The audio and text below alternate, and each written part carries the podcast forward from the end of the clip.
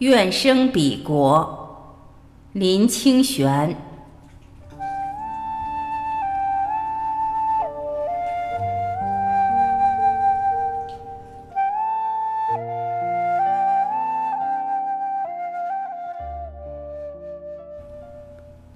越来越觉得自己接近净土法门。相信在某一个不可知的地方，确实有着不可思议的极乐世界。朋友问我原因，我说：人到中年，更感到人的有限与渺小，也更体验到人生中无可奈何与无声以对的时刻。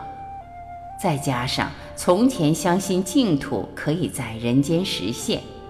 看到今天社会的混乱，人心的败坏，这个希望也破灭了。唯有信靠极乐净土才是唯一的方向。学佛的朋友说：“这怎么可以呢？往生净土即对阿弥陀佛的信仰，应该是一种心乐。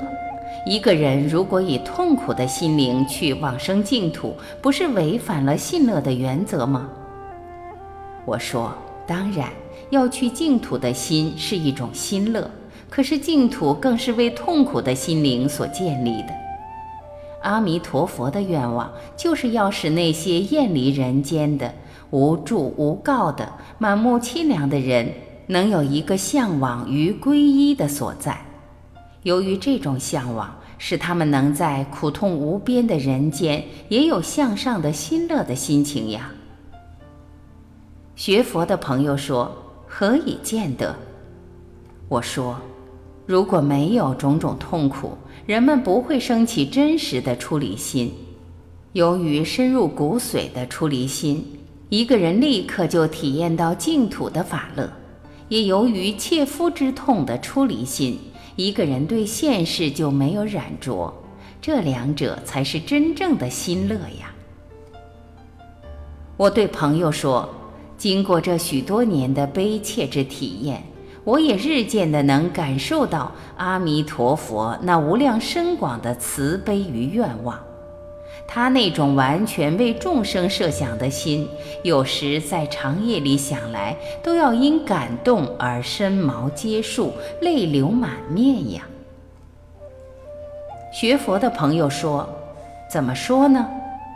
我说：“在《阿弥陀经》里。”释迦牟尼佛告诉舍利佛说：“不可以少善根福德因缘得生彼国。”又说：“若有善男子、善女人闻说阿弥陀佛，执持名号，若一日、若二日、若三日、若四日、若五日、若六日、若七日，一心不乱，其人临命终时。”阿弥陀佛于诸圣众现，在其前，世人终时心不颠倒，即得往生阿弥陀佛极乐国土。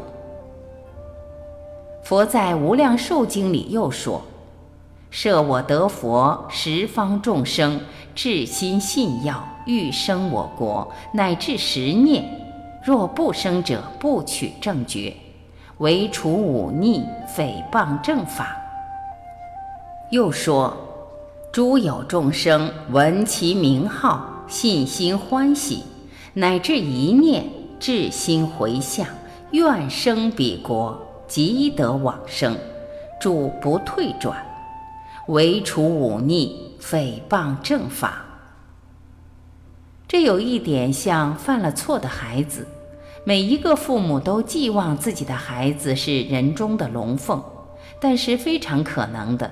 自己的孩子并没有期待中那么好，那些杀人放火、作奸犯科的人不也是人子吗？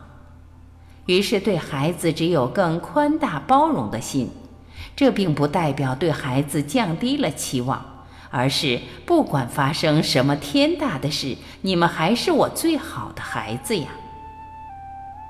朋友听了也觉得有理，却问道。可是忤逆诽谤之罪的孩子，还是不能进极乐世界呀。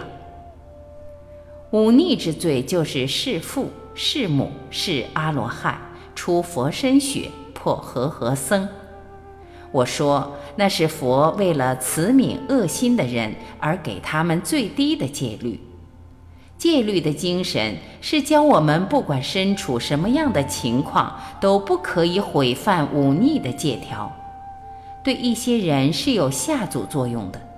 其实佛的慈悲是没有任何条件的。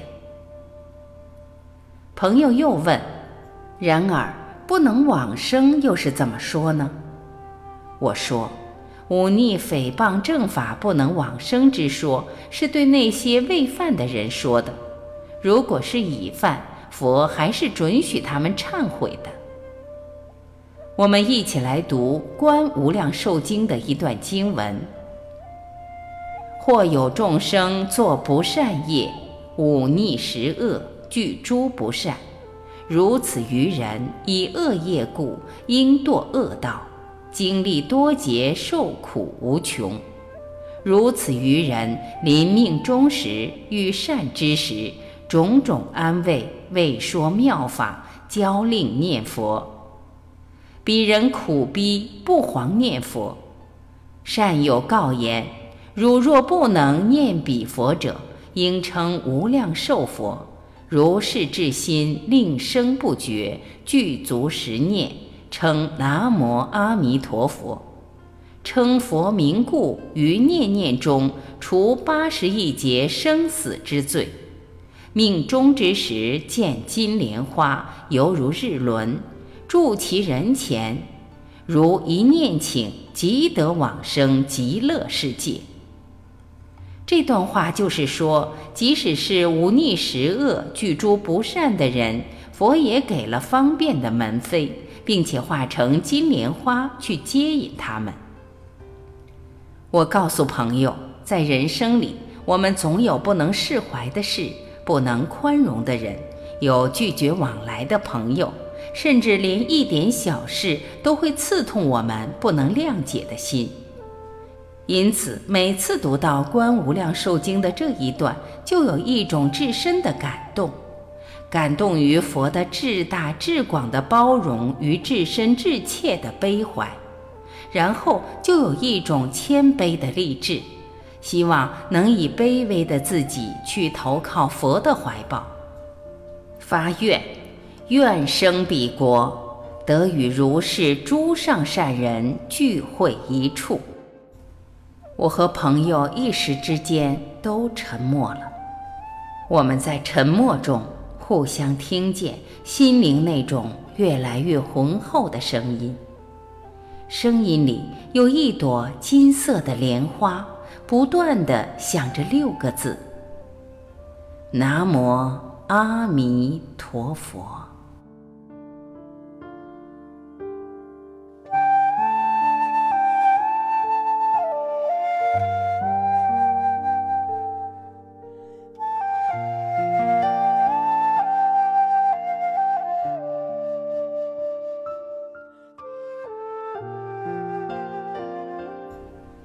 感谢聆听，我是晚琪，我们明天再会。